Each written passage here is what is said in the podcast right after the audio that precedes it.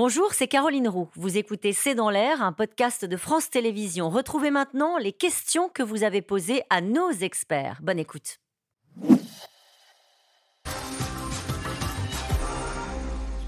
Une question de Véronique dans l'Essonne. Au vu du monde, place de la République, la mobilisation est au rendez-vous. On a regardé les images et puis on a compté. Ça a marché.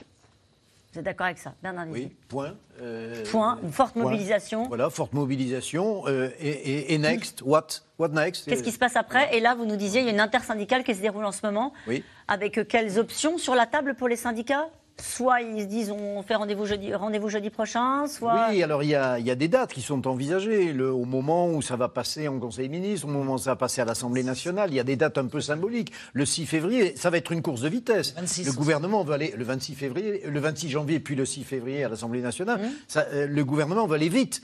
Et, il ne veut plus euh, avoir la mobilisation syndicale comme préoccupation, simplement le nombre de députés qu'il lui faut euh, pour, pour faire passer sa réforme. Euh, n'est-ce pas surtout les salariés du service public qui font grève? Alors c'est justement, c'est habituellement beaucoup les salariés du service public, mais la grande, la grande leçon qu'on attend de voir de cette manifestation, c'est la mobilisation des salariés du privé. Et ce qu'on voyait, c'est, euh, enfin en tout cas dans tous les reportages qu'on a publiés nous sur le site, euh, sur les manifestations, c'est qu'on voit qu'ils étaient là en fait. Et c'était une vraie différence avec 95, je parle sous contrôle de Bernard Vivier, où de mémoire, un organisme public avait montré qu'il y avait eu 6 millions de jours de grève, 4 millions sur le public et 2 millions sur le privé, ce qui n'était pas, euh, ce qui n'était pas négligeable et ce qui avait donné de la force si Macron s'obstine sur une réforme aussi impopulaire, n'est-ce pas parce que celle-ci est nécessaire, Liam, à Paris? Bah, C'est ce que répond le gouvernement en disant, euh, et c'est ce que disait Bernard tout à l'heure, c'est-à-dire si elle n'est peut-être pas forcément nécessaire mm. maintenant, elle le sera dans un ou deux ans en raison de, la démographie aussi, parce que on a eu le dernier rapport sur la démographie française, qui n'est pas très bonne, et les, les, inquiétudes des deux côtés, comme vous le disiez, c'est faire aller très vite pour la faire passer parce qu'on considère qu'elle est nécessaire. Et du côté des syndicats, ils ont peur aussi qu'il soit à 2 millions aujourd'hui et qu'il soit à 1,5 et qu'il soit à 1 et qu'il soit à 800 Donc il y a un gros enjeu pour savoir si c'est dès demain reconductible, comme certains à la CGT le veulent, ou si on se redonne une bonne semaine pour aller faire la tournée, expliquer à tout Dans le monde. Dans ces cas-là, comment ça s'était passé les fois précédentes? C'est, j'allais dire, plus efficace sur la part des syndicats de dire on se donne des rendez-vous un peu espacés pour remobiliser à chaque fois ou est-ce que dès le début, on tient la, on, tient la corde tendue euh, jour après jour? Il y, a, eu, il y a eu des manifestations en, séquence. c'est ça. bon, et ça finit par s'épuiser. Hein. Quand un président de la République dit cette réforme est, nécessaire mais très difficile à faire passer, il a deux attitudes. On a, dans l'histoire récente, on a les deux cas de figure. On a celui qui dit quoi qu'il en coûte, je lance la réforme, puis d'autres qui disent je plombe du muguet, je le vendrai au coin de la rue le 1er mai. C'est une question pour, pour l'exécutif. Hein. C'est montrer euh, qu'il ne va pas reculer. Donc les, syndicats aussi euh, doivent convaincre leurs troupes qu'ils peuvent y arriver. Pourquoi 95 Parce que 95, c'est l'évocation d'un recul. Or, le, le, gouvernement, pour l'instant, n'a engrangé qu'une seule victoire. C'est sans doute, et il ne sera peut-être pas total, le soutien de LR à la Allez, beaucoup de questions ce soir. Vincent Moselle, technicien, trouvez-vous vraiment normal une réforme qui touche des gens à quelques mois de la retraite? Il faut bien un seuil, mais c'est vrai que les gens qui avaient prévu de partir le 1er septembre et qui ont déplacé leur pot de retraite en ayant 4 euh, mois de plus à travailler, c'est. C'est injuste. Les, les, effets de seuil sont toujours absolument injustes. Nicolas, avec cette réforme, il y aura toujours trois catégories de Français les fonctionnaires, les régimes spéciaux et le privé. À quand l'égalité? Alors, l'idée, c'est de faire passer tout le monde au régime général, non? Oula Non Madame Roux, oula euh, c'est inscrit dans la destinée des hommes et des femmes, oui. Euh, pas là. Pas maintenant. Voilà, pas maintenant. Mais, mais attendez, quand on prend l'histoire des différentes réformes de la sécurité sociale, euh, l'alignement, la durée, euh, euh, Édouard Balladur dit en 1993. Alors ça, on n'en a pas entendu parler, c'était au mois d'août. Hop, les, Français vont travailler plus.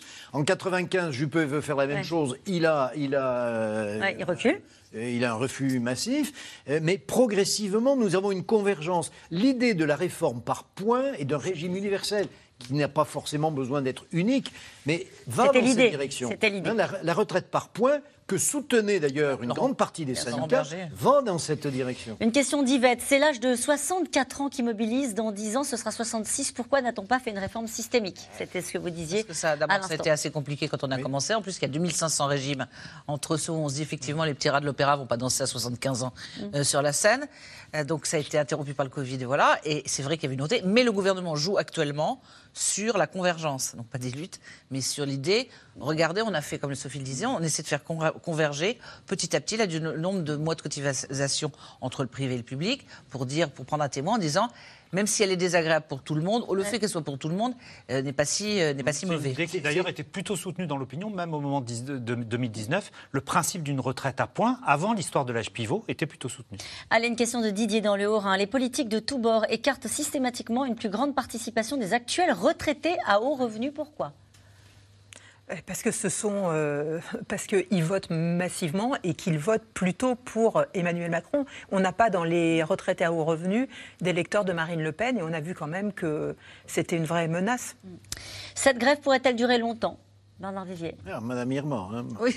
J'ai dit, j'ai dit Madame Irma ou Bernard Vivier, je me souviens pas. Vous avez dit Bon, allez, euh, c'est difficile de le savoir, il faut être modeste. Oui, modeste soyons modestes parce que c'est très difficile. Euh, il n'y a pas de météo sociale implacable euh, après les indicateurs qu'on a eu aujourd'hui. Allez, une réforme des retraites ne pourrait-elle pas se terminer par un référendum? Nathalie saint Vous vous rendez compte le nombre de la question, c'est quoi? C'est la question, c'est est-ce que vous êtes pour 64 ans? Bah non. Et si on ajoute en plus les demandes de l'Europe qui sont d'un alignement, et si on rajoute le fait que globalement le gouvernement considère qu'il faut travailler plus. C'est-à-dire qu'y compris en rallongeant, ça fait toujours deux ans de plus. Où il y a des gens qui cotisent, des gens qui sont pas. La question impossible à poser bah, sur, la sur euh, déjà nous on comprend rien. Enfin même quand on se pense, on comprend pas tout. Euh, la question, bonjour. Bon, merci à vous tous, c'est fini. On se retrouve demain dès 17h30. N'oubliez pas que vous pouvez nous retrouver quand vous souhaitez en replay et en podcast. À demain.